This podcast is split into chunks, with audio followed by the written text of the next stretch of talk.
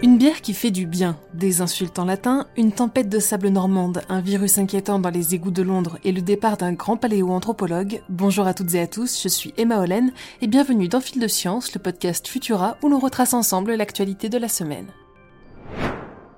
On commence par une nouvelle qui devrait ravir celles et ceux qui aiment fêter l'été avec une bonne petite pinte bien fraîche. Qu'elle soit blanche, brune, blonde, ambrée ou plus récemment sans alcool, la bière accompagne l'humanité depuis la nuit des temps, et il semblerait que ce ne soit pas sans raison. Récemment, une équipe de chercheurs de l'Université de Lisbonne a décidé de se concentrer spécifiquement sur les bières blondes et a en effet démontré que la consommation d'une bière par jour serait bénéfique pour la santé. Plus spécifiquement, elle participerait à améliorer la diversité du microbiote intestinal, cette colonie de micro-organismes, bactéries, levures et autres champignons, qui jouent un rôle essentiel dans notre digestion, notre système immunitaire et influent même sur notre santé neurologique. Il est communément admis que plus sa diversité est importante, mieux il se porte. Or, d'après une étude menée en 2019, la bière serait une source de probiotiques qui pourrait avoir un impact positif sur la flore intestinale. Dans le cas de l'expérience menée par l'Université de Lisbonne, 22 hommes ont décidé de se sacrifier pour la science en consommant une bière blonde de 33 centilitres tous les soirs pendant 4 semaines, non alcoolisée pour certains et contenant environ 5% d'alcool pour les autres.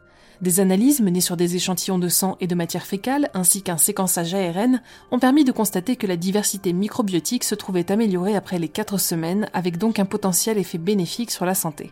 Ils attribuent ces effets positifs au polyphénol, des nutriments issus du malt et du houblon qui contiennent des antioxydants, mais cette hypothèse doit encore être testée. Ils ont d'autre part constaté que la consommation d'une bière par jour, alcoolisée ou non, ne causait pas d'augmentation du poids ou de la masse grasse corporelle. De là à dire que la bière est bonne pour la santé, ce serait peut-être un peu exagéré, mais une petite mousse non alcoolisée sur la plage cet été ne risque pas de vous faire trop de mal, et qui sait, elle vous fera peut-être même du bien.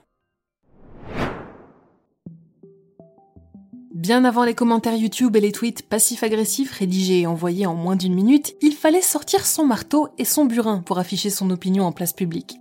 Et oui, du temps des Romains, quand on avait quelque chose à dire, on l'écrivait dans la roche et c'était fait pour durer. C'est ainsi que le biochimiste Dylan Herbert est récemment tombé sur une pierre portant l'inscription Secundinus cacor sur le site de Vidolanda, au nord de l'Angleterre. Version tronquée de Secundinus cacator, la phrase peut être grossièrement traduite par Secundinus est un chien.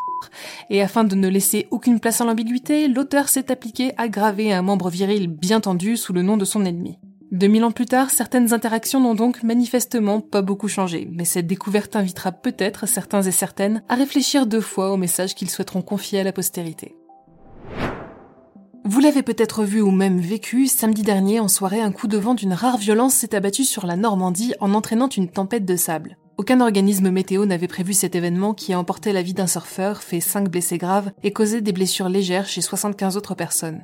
En cause, la rencontre brutale de l'air froid en provenance des îles britanniques et de l'air chaud lié à la canicule sur le territoire français qui ont généré l'apparition d'orages et de fortes rafales descendantes.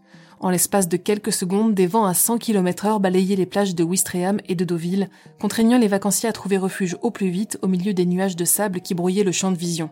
Si ce type de phénomène reste difficile à prévoir avec exactitude, il est bon de garder en tête que les jours de chaleur exceptionnels peuvent réserver de mauvaises surprises. Alors, profitez bien de vos vacances, mais restez vigilants tout de même.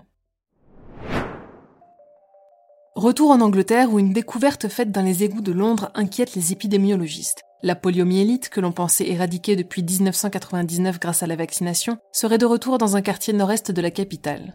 En effet, ce mercredi 22 juin, les autorités sanitaires britanniques ont déclaré avoir détecté un poliovirus de type 2 dans les eaux de la station d'épuration de Beckton, un variant dérivé de la souche vaccinale employée pour éradiquer la polio de type 1.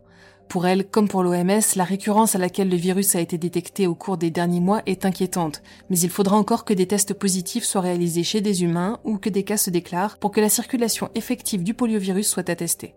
Dans le doute, la vaccination des enfants est recommandée. Et enfin, pour finir, cette semaine a malheureusement été marquée par le décès du paléoanthropologue Yves Coppens, emporté à l'âge de 87 ans. Son nom est célèbre en France pour ses travaux sur l'origine de l'homme et pour sa co-découverte avec Donald Johansson et Maurice Taïeb de l'Australopithecus afarensis, plus connu sous le nom de Lucie. Ces théories, bien que controversées, ont permis de nourrir un débat anthropologique riche durant bien des décennies, et à Yves Coppens de mener une carrière brillante, d'abord à la Sorbonne, puis au Muséum national d'histoire naturelle, au Musée de l'Homme et enfin au Collège de France. Outre son étude de l'origine des hommes, le regretté parrain de Futura nourrissait aussi une passion pour les mammouths dont je vous invite à découvrir les détails dans un épisode de Chasseurs de sciences que nous rediffusons.